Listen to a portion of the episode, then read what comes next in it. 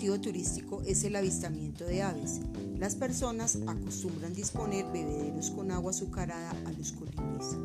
Escuchemos las apreciaciones que tiene al respecto el ecólogo Luis Mateo Montealegre. Doctor Montealegre, ¿es conveniente alimentar a los colibríes con agua azucarada? Para esa pregunta hay dos consideraciones para llegar a la respuesta. La primera consideración es que eh, se presume, repito allí quiero resaltar el se presume, que al azúcar se le agregan algunos aditamentos químicos no naturales producidos por el hombre que resultan nocivos o que podrían llegar a afectar a los colibríes o que se sospecha que pueden afectar a los colibríes por ser una esa sustancia pues manipulada la otra línea de pensamiento es en general para la fauna silvestre y es evitar alimentar a los individuos de la fauna silvestre. Cuando me refiero a evitar alimentar, quiero decir evitar ponerles granos o semillas o frutas, evitar ese tipo de prácticas y la invitación, esto viene siendo el cierre para la respuesta, la invitación es evitar alimentarlos con los granos o con las semillas o con el agua azucarada y preferir sembrar las plantas de las que estos animales que se quieren alimentar lo hacen, sembrar estas plantas y también o también proteger el hábitat donde se desarrollan estas especies que se surten como alimento para las especies animales que se quieren proteger. En conclusión, la sugerencia es evitar tanto el azúcar como las semillas, las frutas y preferir sembrar esas plantas y proteger los hábitats donde se desarrollan estos alimentos que por costumbre natural consumen esos organismos que quieren alimentarse.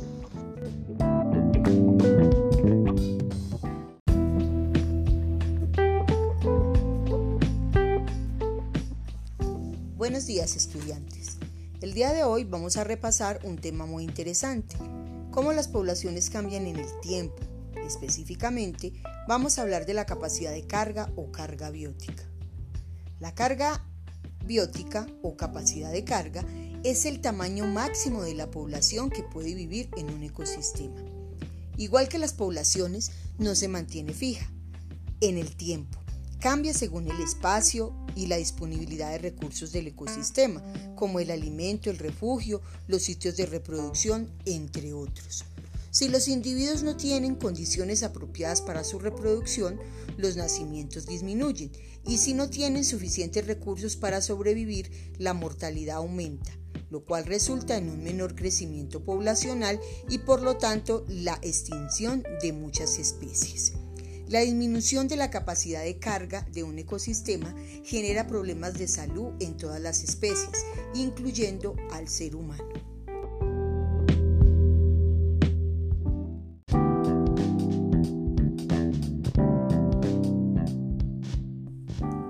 Un atractivo turístico es el avistamiento de aves. Las personas acostumbran disponer bebederos con agua azucarada a los colibríes. Escuchemos las apreciaciones que tiene el ecólogo Jorge Luis Montealegre Torres al respecto.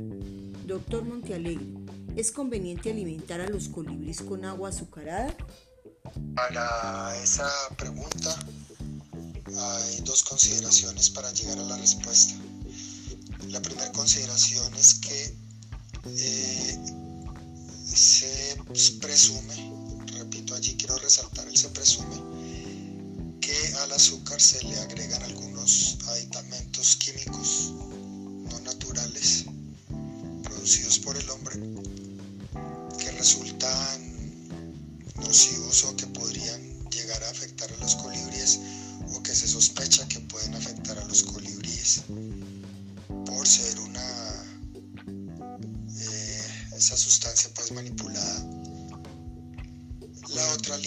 pensamiento es en general para la fauna silvestre y es evitar alimentar a los individuos de la fauna silvestre. Cuando me refiero a evitar alimentar, quiero decir evitar ponerles granos o semillas o frutas, evitar ese tipo de prácticas y la invitación, esto viene siendo el cierre para la respuesta, la invitación es evitar alimentarlos con los granos o con las semillas o con el agua azucarada y preferir sembrar las plantas de las que estos animales que se quieren alimentar lo hacen. Sembrar estas plantas y también o también proteger el hábitat donde se desarrollan estas especies que se surten como alimento para las especies animales que se quieran proteger. En la sugerencia es evitar tanto el azúcar como las semillas, las frutas y preferir sembrar esas plantas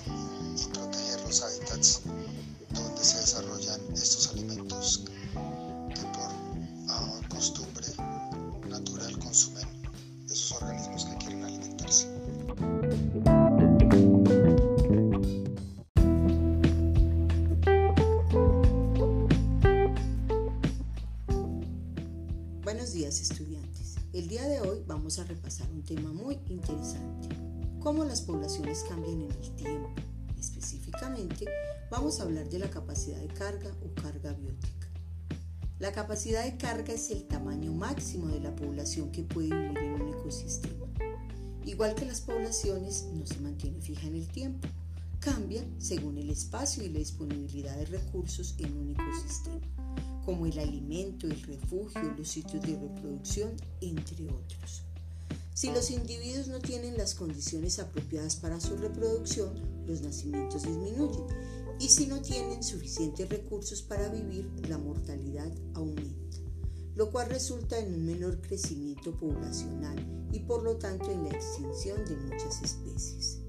La disminución de la capacidad de carga de un ecosistema genera problemas de salud en todas las especies, incluyendo al ser humano. Por otro lado, el turismo es uno de los factores que actualmente está afectando la conservación de los ecosistemas. En nuestra región, específicamente en el Valle de Cocora, se han intentado hacer diversos estudios sobre la capacidad de carga.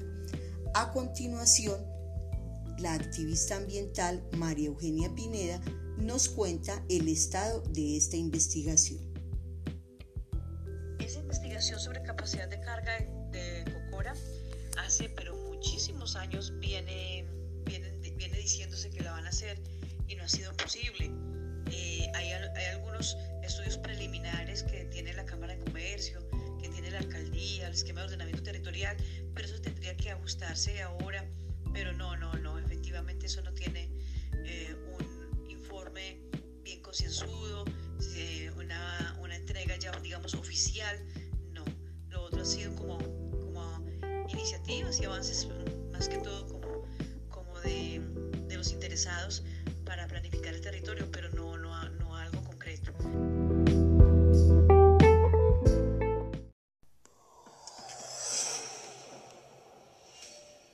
Cuando persigues tus metas, debes hacerlo con pasión para que valga la pena. Debes de amar tu meta como si fuera algo que debes de hacer y no conformarte primeros logros. Tú mereces más. Si es difícil, hazlo, aunque sea difícil. No termines hasta haberlo logrado, hasta haberlo logrado. Fácil no es una opción. La vida es difícil y cuando lo sabes, lo puedes sentir en tus entrañas, lo puedes sentir en tus entrañas. Nunca dejes de retarte cada día. Cada sueño es posible, pero más allá de lo posible, es necesario tener un sueño. Debes trabajarlo, formarlo, forjarlo y reclamárselo al universo.